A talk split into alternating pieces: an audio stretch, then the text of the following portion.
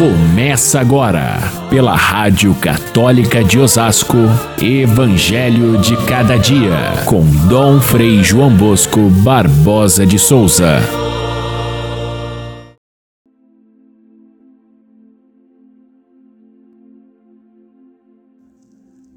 Aconteceu, num dia de sábado, que Jesus entrou na sinagoga e começou a ensinar. E havia ali um homem cuja mão direita era seca. Os mestres da lei e os fariseus o observavam para ver se Jesus iria curá-lo em dia de sábado e assim encontrarem motivo para acusá-lo.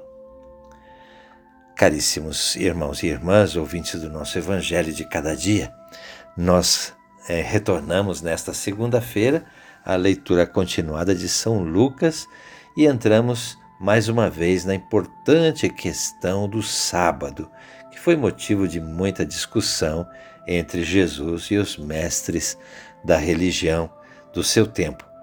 O evangelista mostra a importância dessa questão exatamente nos relatos que ele vai fazendo dessa controvérsia constante de Jesus com os mestres da lei.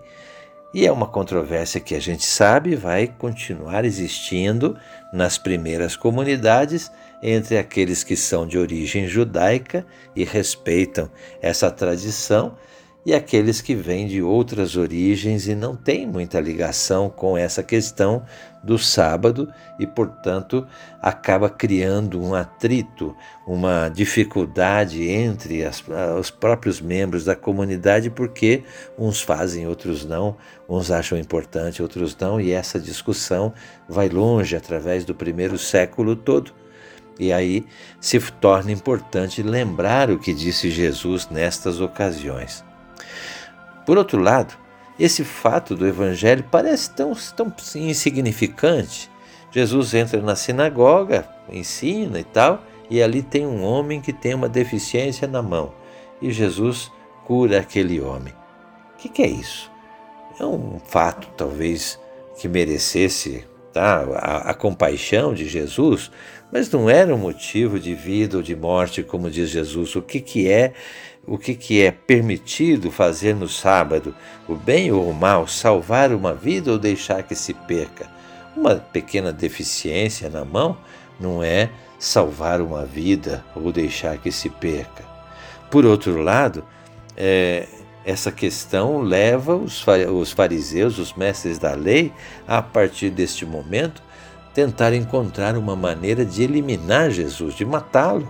Portanto, já está colocada a questão aí de como o modo de Jesus pensar atrapalha a maneira como a religião estava organizada até ali na mão dos mestres da lei e dos fariseus é, e dos sacerdotes do templo, da elite religiosa daquele tempo. Portanto, Jesus é, mexe numa questão que é crucial é isso que o evangelista quer mostrar. Vamos entender essa questão voltando a entender a questão do sábado. Por que o sábado se tornou importante?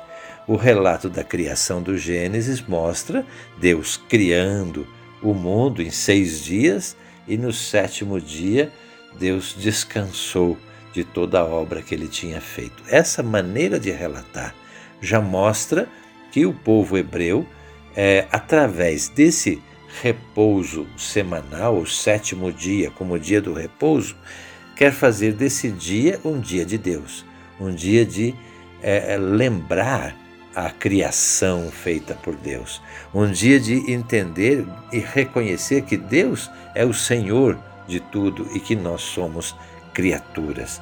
Ora, isso é uma questão fundamental, uma questão que o homem de hoje perdeu esse senso quando ele trata o mundo como, como uma propriedade dele e não simplesmente como sendo uma das criaturas de Deus nesse mundo.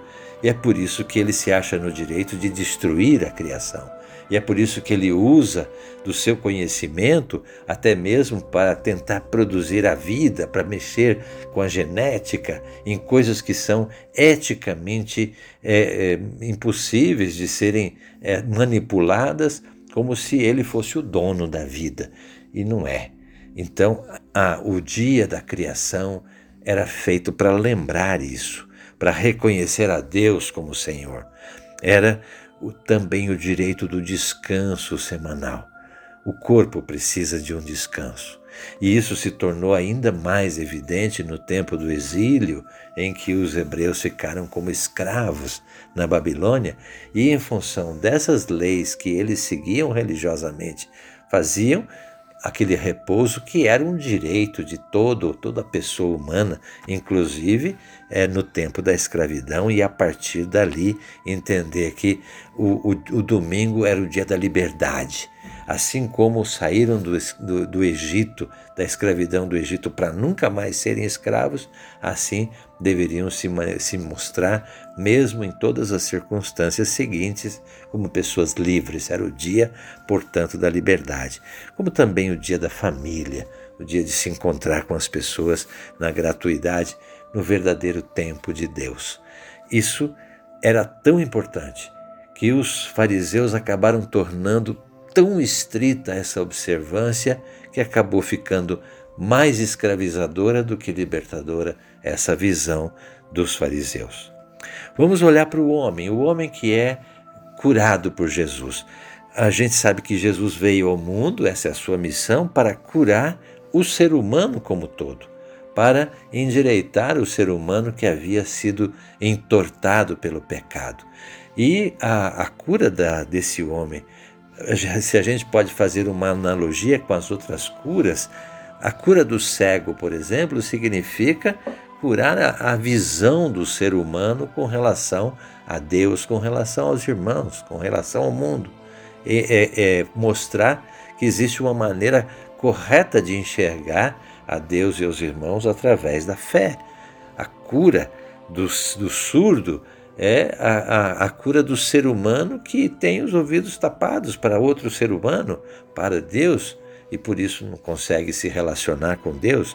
A cura daquele homem perturbado pelo demônio é a cura da, da, do equilíbrio humano, da liberdade humana diante das escravidões do, do, do, do mundo. A cura da mão aqui representa o quê? A cura da ação humana. A mão é que faz a ação.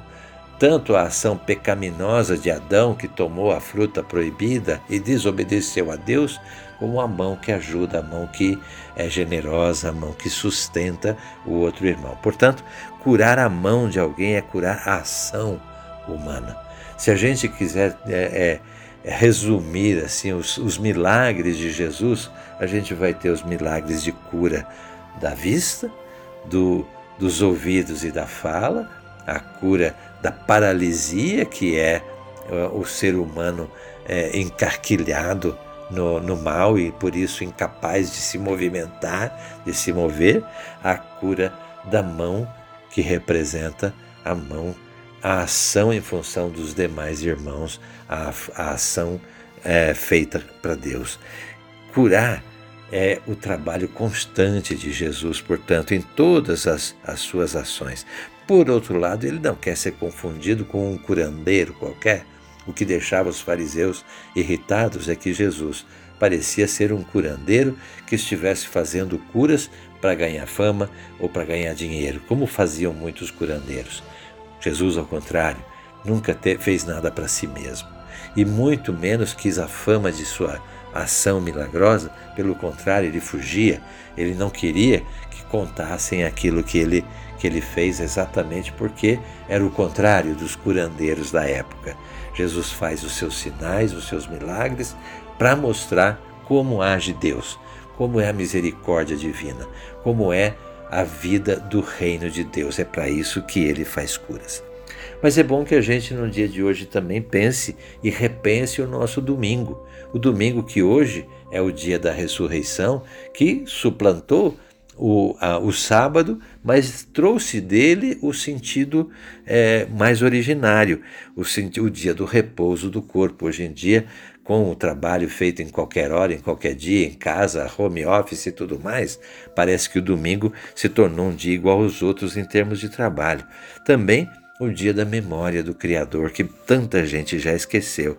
Também o dia de estar com a família, é o dia do louvor, mas aqui nesse caso o dia da ação, da ação caritativa, da ação missionária, da ação da ação litúrgica. A palavra liturgia significa ação do povo, é trabalho do povo. Portanto, é o dia da gente lembrar da da ação como consequência da nossa fé. Nós não temos fé apenas para guardar no nosso coração, mas temos fé para sustentar as nossas ações. Como são elas? Será que temos também nós essa mão seca? Provavelmente temos e precisamos da cura de Jesus. Fiquem todos com Deus. Até amanhã, se Deus quiser.